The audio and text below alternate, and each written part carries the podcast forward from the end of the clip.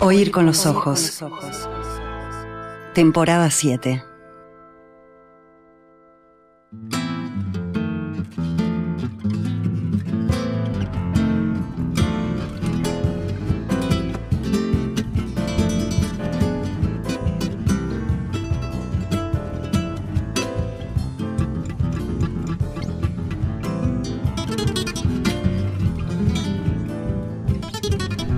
La novela que los invitamos a conocer hoy en nuestra entrevista literaria transcurre en el departamento de Colonia, concretamente en la localidad de Conchillas, el pueblo de los constructores ingleses, los de C.H. Walker and Company Limited, del puerto de Buenos Aires, el, el em, pueblo del que nos quedaron a nosotros de este lado del río sus casas de piedra, sus pocos cientos de habitantes muy abrazados, vale decir, a ciertas tradiciones fundacionales, nuestro invitado literario, Luis Fernando Iglesias, hombre de leyes, hombre de radio, hombre de fútbol, novelista, conoce bien esta localidad.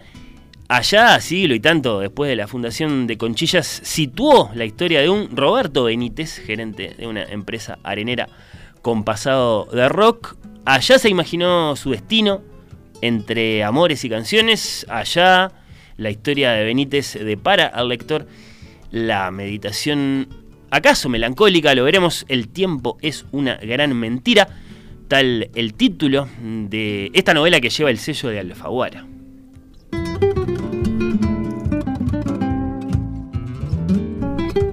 Luis Fernando Iglesias, gracias por acompañarnos. Al contrario, gracias por la invitación. Montevideano, nacido en 1958 y conectado con Conchillas, ¿de qué manera? ¿Por algo decidiste situar tu libro en ese paraje tan singular de Colonia de nuestro país?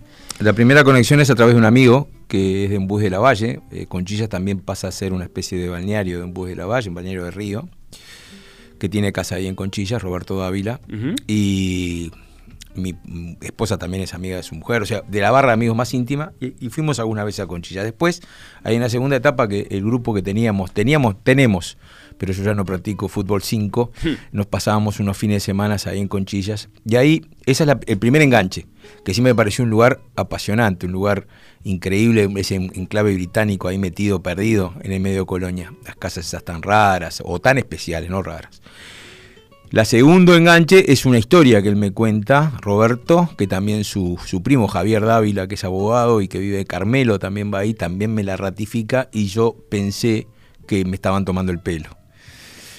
Que no quiero spoilear mucho, pero que era que a una persona muy relacionada con la música de otros lados había, vivido ahí. Ah, vivido. Había pasado por ahí, había pasado una estadía.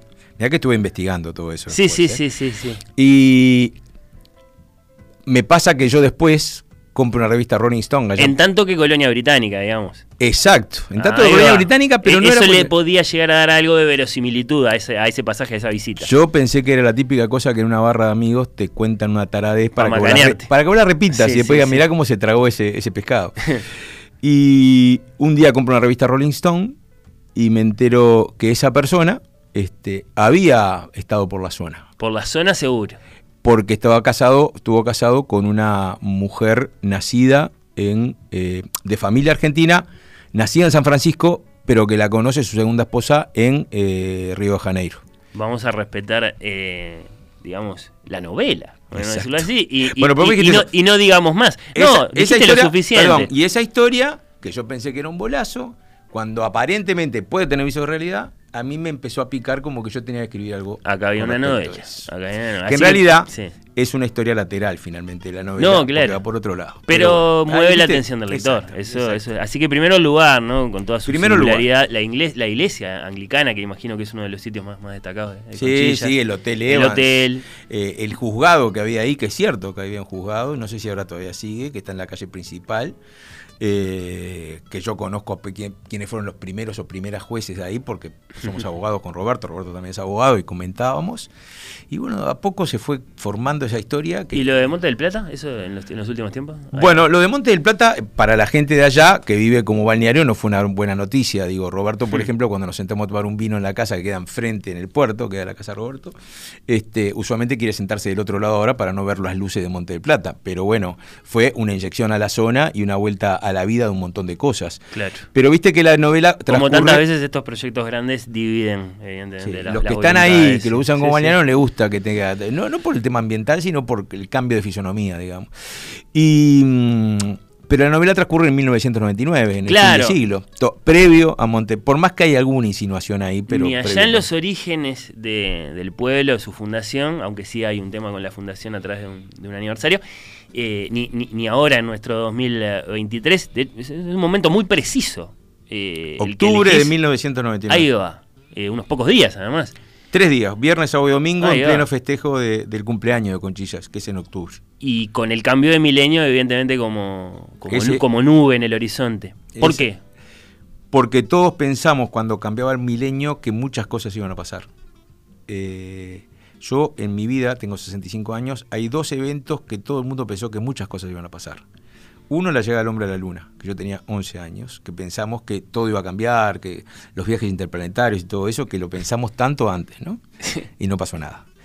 El segundo, el cambio de siglo. El sí. cambio de siglo con el tema de la locura de los, de- de- de los- del software que iba Sí. a pasar, que los aviones no iban a poder salir porque las, las máquinas Se iban a confundir romper todos los relojes. Sí. en 1900 con el 2000 y no pasó nada. Digo, yo siempre digo que en el fin de año del 2000, yo soy de los no científicos que digo que el, el siglo empezó con el 2000, no me digan con el 2001, porque el cambio, el día más festivo fue el 2000, lo único que hubo fue más cohetes capaz, Hmm. pero no cambió nada. Eh, y bueno, y en parte es eso, y ahí enrabamos también con el tema del paso del tiempo, ¿no? que siempre decías, bueno, a mí me tocó vivir el cambio milenio, a vos te tocó vivir el cambio milenio. Cuando vos pensás en la gente que vivió antes que nosotros, vos decís, bueno, estos vivieron la Revolución Francesa, estos, vi-".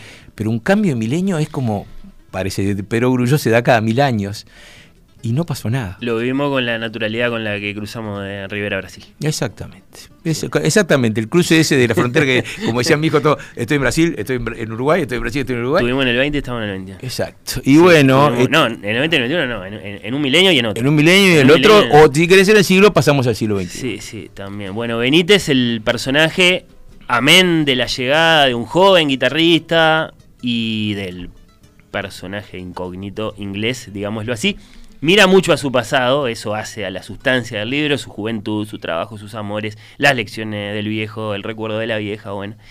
El apego a los libros o a la música como construcción de la identidad, eso que podríamos llamar, bueno, el argumento del libro, ¿no? Eh, eso te lo dio tu propia vida, era una historia que venías inventando hacía tiempo, un poco de las dos. Eh, el- digamos que disimulé un poco el apego a los libros porque ahí en la novela el que tiene más apego a los libros es el padre de Roberto. Él lo tiene un poco...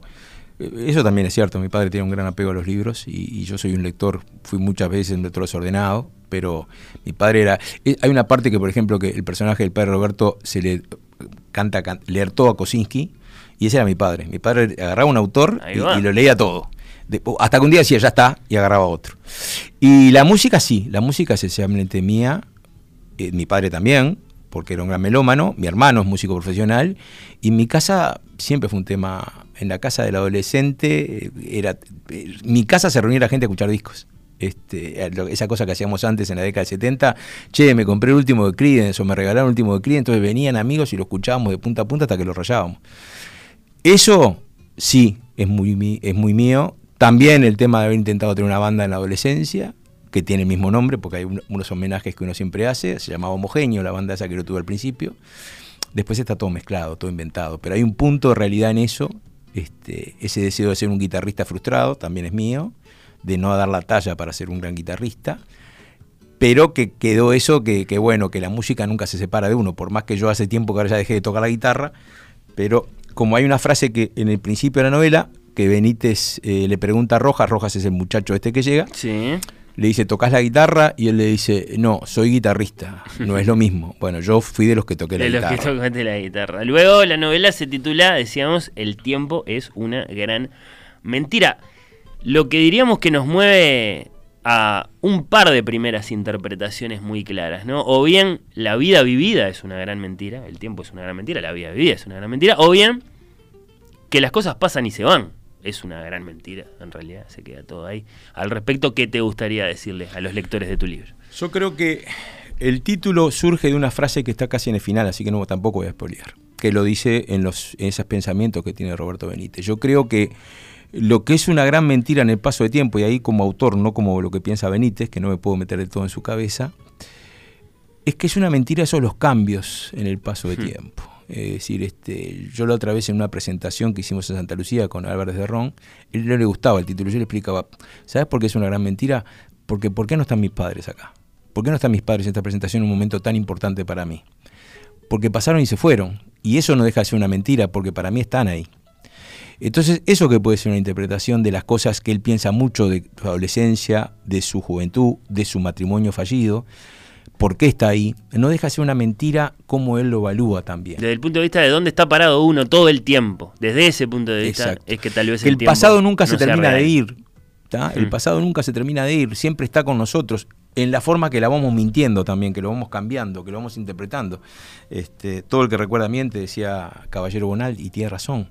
Porque el que recuerda en realidad está pasando eh, lo que le pasó a través del tamiz de lo que le quedó. También García Márquez decía que lo importante no es lo que viviste, sino cómo lo recordás y poder contarlo. Lo que pasa es que está, pero se fue. Exacto. Está, otra gran frase, está que estamos eh, hablando de grandes autores de Woody Allen en La otra mujer, en el final de la película la mujer dice, quedé con la duda si los recuerdos son algo que uno tiene o algo que uno ha perdido y yo creo que ahí es este las dos interpretaciones pueden ser válidas. Yo creo que Roberto opta porque sea algo que uno tiene, que lo va manejando él, pero que cuando él ve en qué se ha transformado, que no sabe bien por qué está ahí, en esa evaluación de los 40 años, si querés, de su vida, eh, él evalúa todo lo que le pasó y no deja de parecerle irreal de por qué está ahí. Porque es una suma de casualidades, porque él terminó montevideano siendo gerente de una aerolínea y cambiando su vida totalmente. Y ahí se dan todas esas circunstancias que puedo pensar y son siempre conclusiones provisorias, porque yo me he dado cuenta que el título era el adecuado al final con los comentarios que he tenido y con la conclusión de la novela y con la conclusión de lo que pasa. Tampoco me voy a sacar galones que no tengo, no lo inventé yo el título, eh, el título era otro y al que le agradeceré de por vida siempre que se le haya ocurrido es al señor Julián Ubiría, editor de, de Random, que fue el primero que la leyó para editarla. La novela se llama Puerto Conchillas. Sí, eh, antes cuando, cuando este, la presentaste a los premios del MEC, se llamaba Puerto, inédita, este, Puerto Conchillas. Ese era el título, ¿no? Antes se llamó, en un que lo vas a entender y no voy a esperar nada más, se llamaba Todo mi amor, claro. por una canción. Y después fue Puerto Conchillas, y ahí, cuando discutimos con cosas de edición, con, siempre es un placer con, Julián, que aparte los dos somos melómanos enfermos. ¿Y un editor de los que lee? Por supuesto, y aparte fue mi primer editor. O sea, hace cosas que no tendría que hacer, porque él es gerente editor. y tendría que Pero él primero se dio el gusto, o se dio el gusto, o tenía ganas de hacerlo ver la edición porque le gustó mucho la novela. Y, él me dijo eso, que para él había una presencia muy importante, que era el lugar, que es protagonista también de la historia, pero que había otro mensaje detrás a través del tiempo, y ahí se le ocurrió una frase que la tuvimos que modificar, porque la frase que dice Roberto Benítez es, el tiempo también es una gran mentira, porque hay una conclusión que dice, ¿acaso la peor de las traiciones? Y, le sacamos el también y quedó ese título que yo creo que es el más adecuado. Por, por, una vez que la terminé la novela, que la volví a leer, que la leí tantas veces para la edición, dije sí, es el título. Y la otra pregunta que me dice es cómo no se me ocurrió a mí.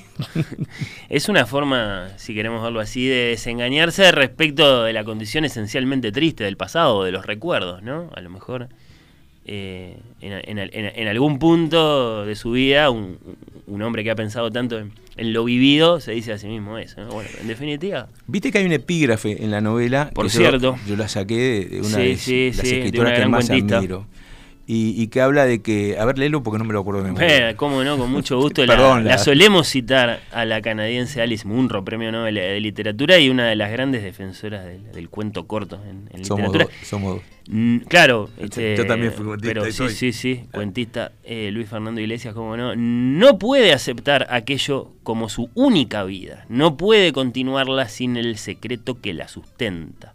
¿O de qué sirve? Amistad de juventud, Alice Munro, no puede continuar sin el secreto que sustenta. Y yo creo que es lo que está buscando él eh, durante toda la novela. ¿Por qué está ahí? ¿Qué secreto hace que él esté ahí? ¿Qué sustenta su vida?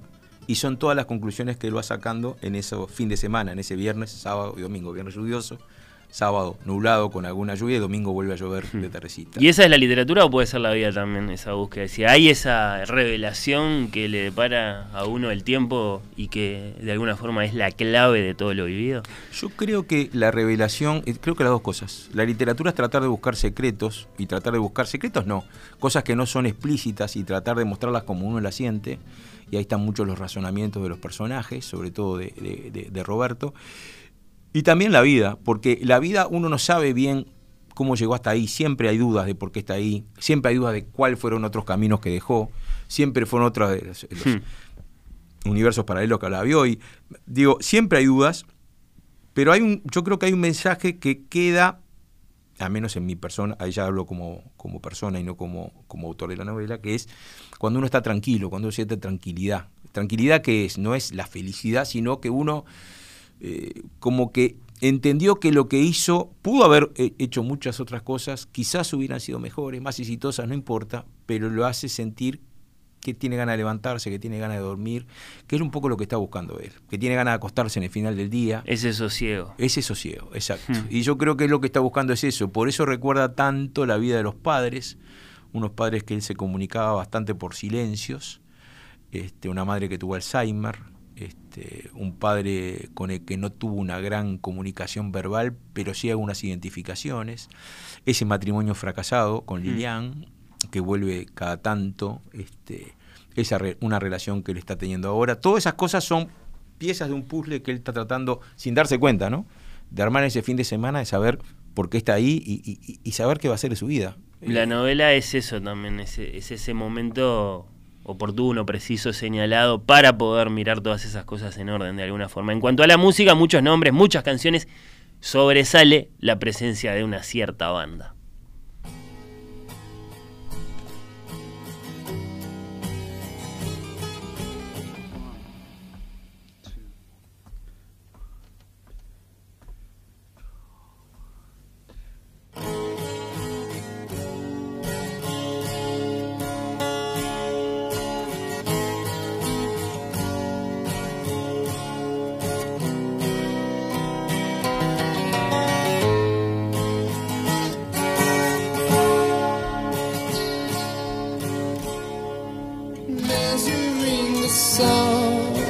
Day. I only find it slips away to gray. The hours they bring me pain.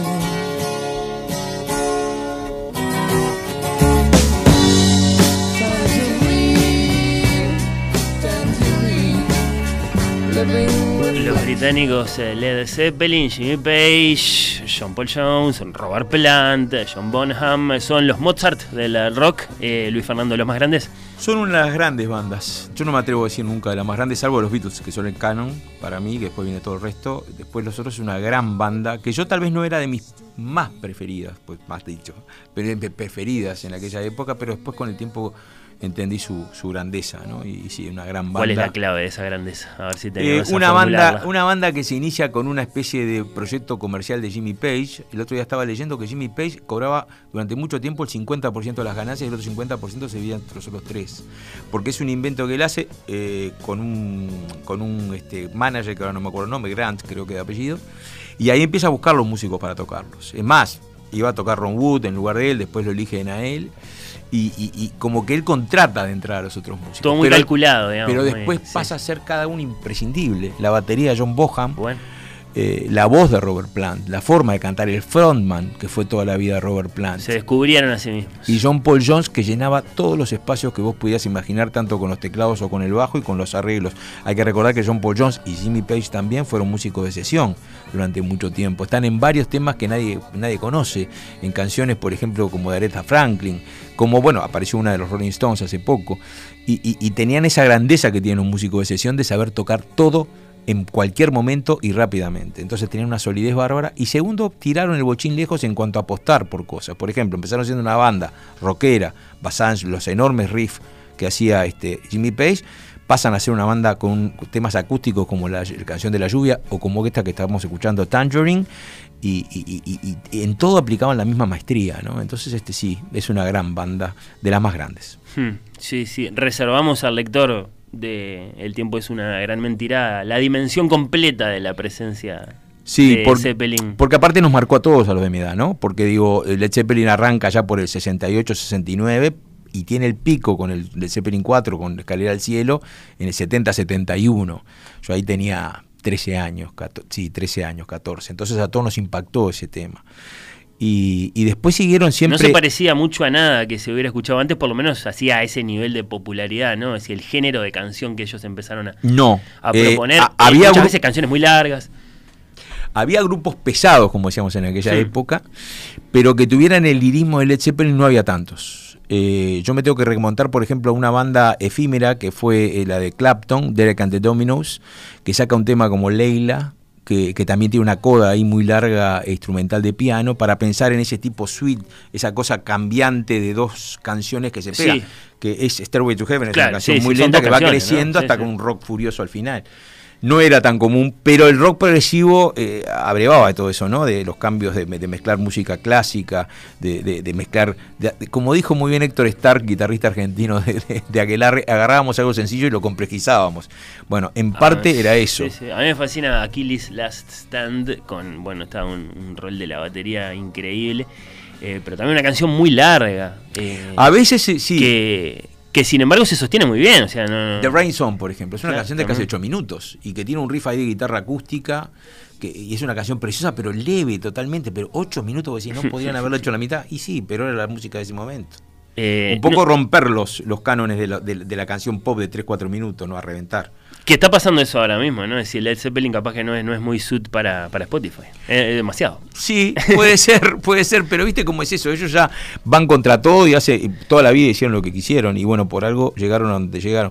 Y por algo tienen otro elemento más. Rechazan las enormes ofertas, salvo en la década del 90 cuando se juntan Plant y Page en el No Quarter.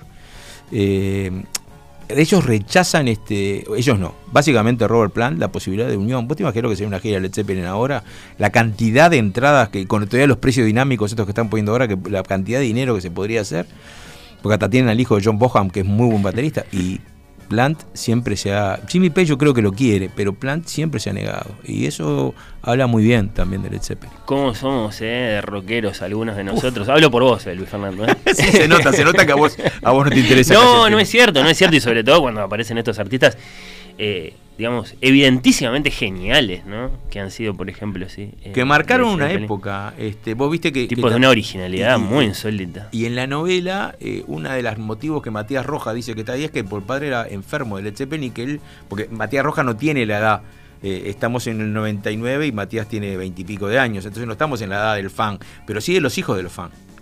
que es mis hijos, por ejemplo, son muy fan de los Stones o de, o de los Beatles, eh, porque están en el aire, pero porque también me escucharon a mí. Y todavía pasamos esa etapa de, pelea que yo tenía con mi padre también, de, ah, no, no sé cuánto. Eso ya un poco se ha superado. Yo con mi viejo discutía mucho con el tema de Frank Sinatra y los Beatles. Mi viejo primero los negaba, después fue gran fan de los Beatles. Y yo le decía que, mirá la disparate que le decía yo cuando tenía 15 años, hmm. que el día que la generación de él se muriera, nadie se iba a acordar de Frank Sinatra. es un placer tardío adquirido. El de la voz de Sinatra, como la de Gardelo, tantas otras. Eh, bueno, eh, Benítez, ese personaje personaje uruguayo, ese gerente. Conchillas como escenario. 1999 como momento muy señalado. La presencia del rock y muy sobresalientemente la de Led Zeppelin parte de los ingredientes para la receta eh, de esta novela. El tiempo es una gran mentira.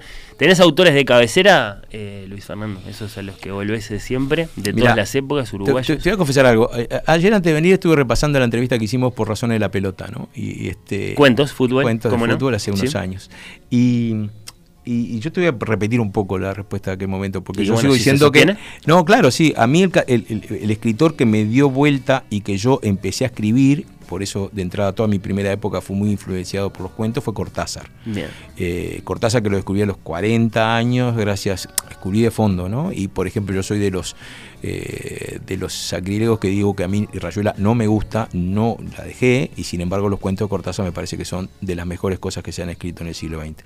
Después tengo autores de cabecera como por ejemplo Raymond Carver, Richard Ford, eh, Tobias Wolf, toda la, camada norteamericana. Todos grandes cuentistas. todos grandes cuentistas.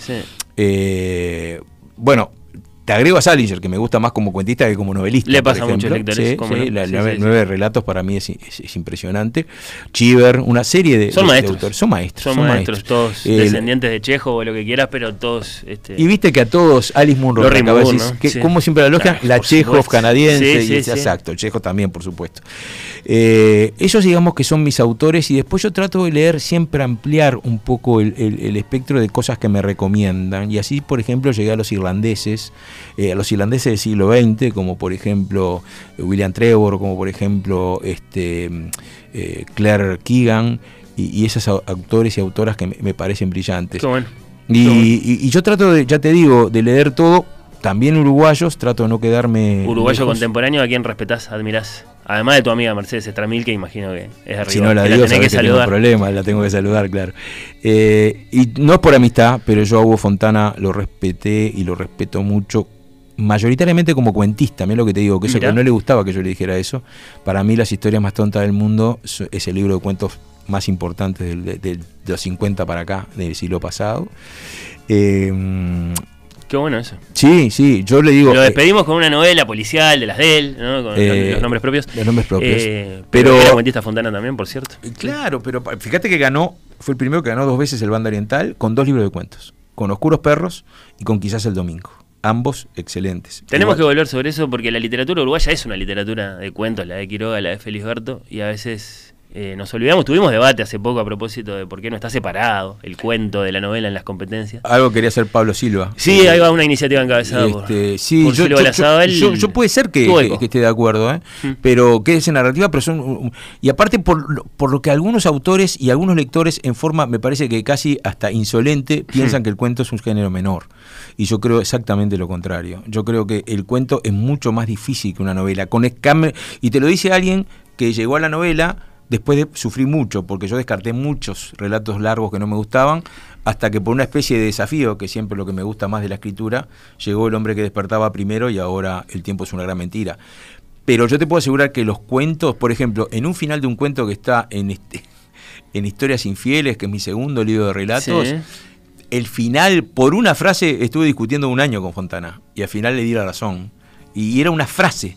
Y él me decía que por esa frase yo arruinaba el cuento y no era tan exacto porque Hugo si algo tenía era que era medio tremendista eh, y siempre pero quiso ser expresivo para convencerte. Pero al final lo leí después de un año y dije tiene razón y bueno y eso no se da en una novela se da usualmente en un cuento. El tiempo es una gran mentira te llevó a la feria del libro de Buenos Aires hace poquito cómo te fue por allá y es una experiencia increíble, ¿no? Este, primero el agradecimiento a la Dirección de Cultura, al Ministerio de Educación y Cultura, que me dieron la oportunidad. Estuve ahí un, rato antes que abrieran el stand, firmando libros y, sobre todo hablando con gente. Eh, se me acercó un actor, este, un autor argentino, Salón, que también es este abogado, estuvimos charlando, y esa experiencia increíble. La Feria del Libro de Buenos Aires es increíble, te abruma. Es grande. Te abruma. Es populosa. Este, finalmente yo di unas vueltas ahí y al final terminé comprando un libro que dice justicia conmigo, con mi infancia, con mi, la infancia de mis hijos y con mis hijos actuales, que es las tiras completas de Mafalda.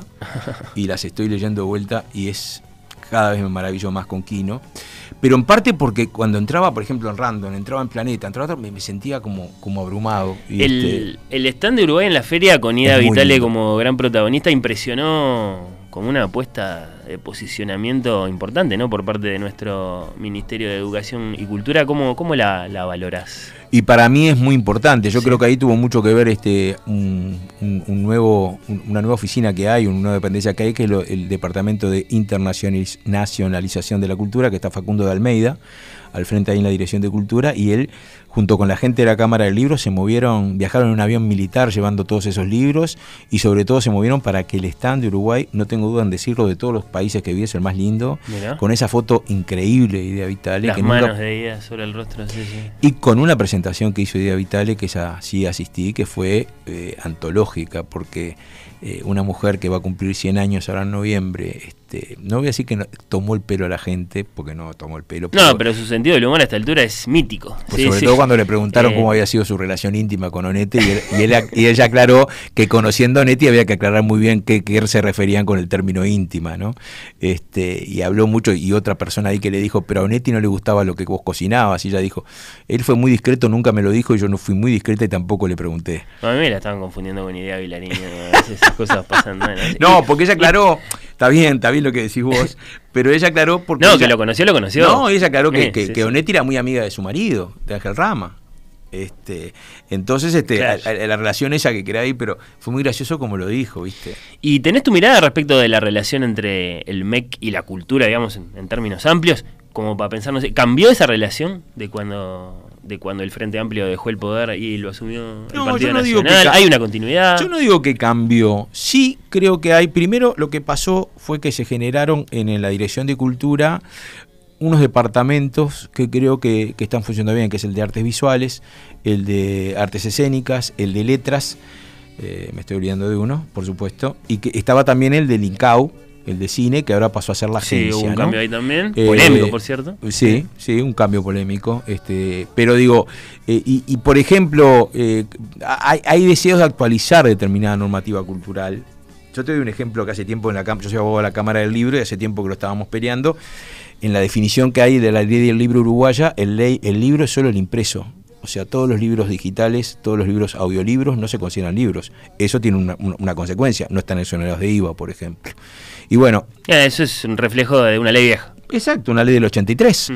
Pero digo, eh, eh, hay, me parece que hay eso. Ahora, yo no lo diría que es por el cambio de gobierno. También el gobierno anterior eh, se, se- se trataba de implementar mucho todo el tema, eh, no, no nace todo de golpe, todo el tema del auge de la industria audiovisual ya venía de años anteriores. Eh, lo que sí veo es que hay un interés de, con la experiencia de lo que se hizo antes, me parece a mí, tratar de mejorar algunas cosas. Eh, mejoró los, pre- los premios de la de, de- de- que siguen siendo bajos, pero de, la- de lo que es este los premios de letras, una serie de cosas y, y sobre todo lo que yo veo, eso sí, de hace de este año es por algo vos te impresionó y le impresionó a todo el mundo el stand de Uruguay allá y esas son las buenas cosas que, que me parece que hay que seguir haciendo. Dejarle dar sustento y posibilidad para la creación, que no tiene que estar el Estado ahí. Lo que tiene que dar es posibilidades para que se difunda y eso yo creo que pasó en la, en la feria. Y lo saludás como positivo. Las Sí. últimas tres, Luis eh, Dale. Fernando, bajo la forma de ¿están preparados? Bueno, son tres que empiezan así. ¿Están, ¿Están preparados los libreros uruguayos para darle a la narrativa uruguaya el lugar que se merece en el encuentro con los lectores? Mandaste una carta muy linda. eh, adjunta a El tiempo es una, es una gran mentira. ¿Qué decís? Sí, eh, yo tengo una buena experiencia eh, con, algún- con algunos libreros, por eso mandé esa carta, este, porque realmente eh, yo sé, por ejemplo, la gente, vos nombrabas Puro Verso hace, an- antes del micrófono, la gente de Puro Verso mm, realmente, la, la- la- porque le gustó, vamos a entendernos, no van a alentar eh, el conocimiento de autores uruguayos que no le guste. Eh, la gente de la libélula, por ejemplo, Nazarena, yo tuve una presentación increíble en la librería porque le había gustado la novela de más de 20 personas en un espacio pequeño. Y yo creo que sí, a ver, creo que en algunos casos, no voy a decir nombres, por supuesto, que me ha pasado a veces como comprador. eh, estaría bueno que los libreros cuando vienen a un extranjero, sobre todo cuando vienen los, los- turistas y preguntan por autores uruguayos, sa- sabiendo que son autores que venden, hay un poquito más que Galeano y Benedetti eh, en el aire, o sea que se puede, digamos, hablar de otros autores, no porque elijan, pero que al menos expandan un poco el criterio de que, bueno, a, a Benedetti y a Galeano ya los Ya, ya la dejamos atrás un poco esa caricatura, igual me parece, ¿no? Yo Salvo otro en zonas muy turísticas. Eh, sí, en una zona muy turística. Quiero decir está de bien, que la fue hace, no fue ayer, fue hace un par de años. solo- Me pasó eso de escuchar, yo estaba buscando libros que alguien preguntó y le, y le llevaron para los libros. Pero es una experiencia aislada. Yo creo que hay. El tamaño de Netti, el tamaño de Felisberto, la aparición de un lebrero que es ya un clásico Claro, sí, absolutamente sí, sí, instituido, sí, no sé. Eh, un yo, poco, sí. yo por eso creo que no me puedo quejar y, y- y yo agradezco muchísimo, Bien. porque sin esa, sin esa ali- aliento de los libros está difícil este, competir con tanta gente. ¿Están preparados los abogados uruguayos estudiosos de los derechos de autor como vos para el debate a propósito de los libros escritos por máquinas, chatbots, etcétera, que se viene, que ya está? Mirá, yo me estoy preparando porque la materia que yo doy en la Universidad de Montevideo se llama Derecho de las Nuevas Tecnologías y, la que doy en el CLAE es Derecho de la Cultura y- y bueno, y bueno, la que doy en la Escuela de Cine es Marco Legal del Audiovisual, o sea que está todo referido a eso. Eh, estaba escuchando recién todo el lío que hay en Spotify ahora con la cantidad de canciones hechas por inteligencia artificial eh, generadas por y aparte generadas para generar derecho a autor que no sabe quién los va a cobrar, o mejor dicho, los cobra alguien que realmente no es el autor. Y sí, es una discusión apasionante. Por ahora te diré que el derecho a autor, que es un derecho que, que viene del siglo XVIII, 19, perdón. Eh, sí, el, que conocemos ahora. Tiene sí, larga historia. Claro, tiene una larga historia, pero digamos, lo que los cimientos, lo que fue después, viene por el sajón por el Estatuto de Reina Ana y después. Sí, eso es 18 En Francia con, con, este, con Víctor Hugo y con la primera asociación de, autores. Se va a tener que adaptar y va a tener que ver un nuevo reflejo. Por ahora, eh, el autor solo puede ser un ser humano para el derecho a autor. Y ahí tenemos un gran, problema. Lo que pasa es que evidentemente queda en jaque la noción de, propiedad intelectual. ¿no? Queda, en jaque también lo que está pasando, por ejemplo, con los guionistas norteamericanos, que dicen, está todo bien, primero están reclamando porque les paguen más, pero aparte dice, pero no usen el, como insumo nuestros libretos para generar nuevos, porque ahí viene el tema de plagio o no.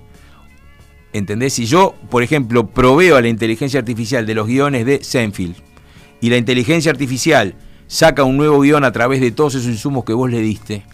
¿Hay plagio? ¿No hay plagio? ¿Hay reproducción ilícita? ¿Estás es influencia válida. Es influencia. Para, Por ejemplo, la tribu Gallo lo quiere asimilar un poco con la inspiración. Yo como escritor también he leído mucho y eso se procesa en lo que escribís.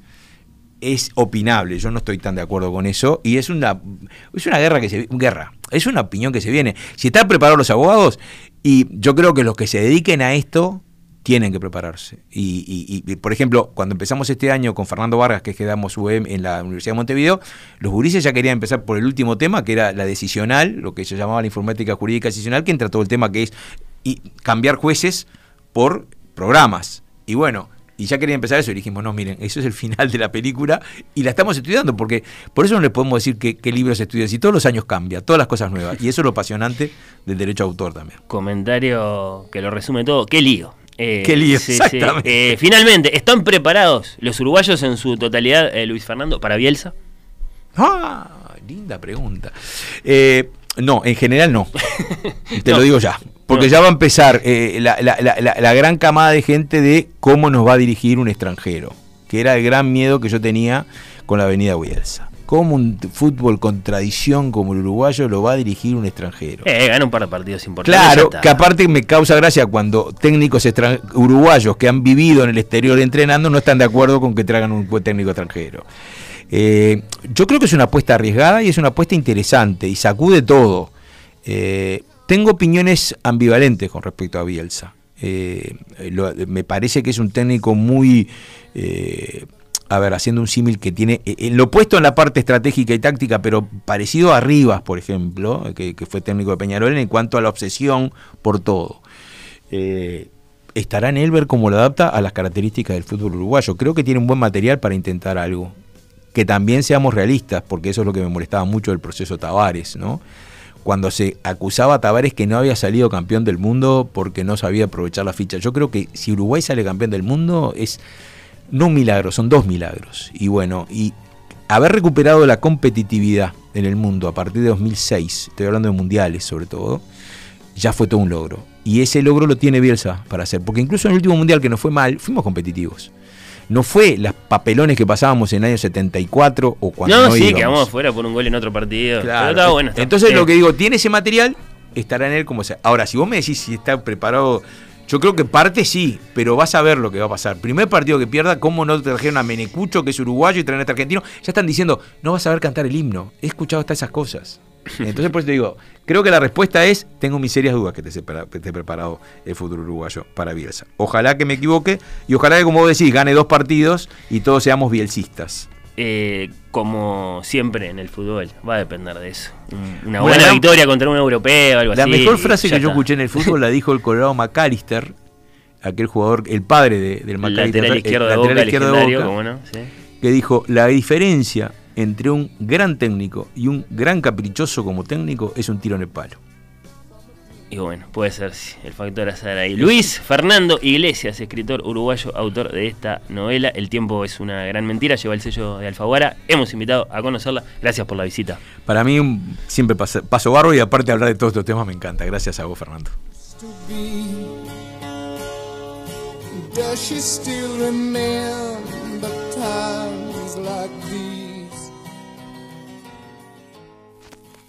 Oír con los ojos. Un programa bajo los efectos de la lectura.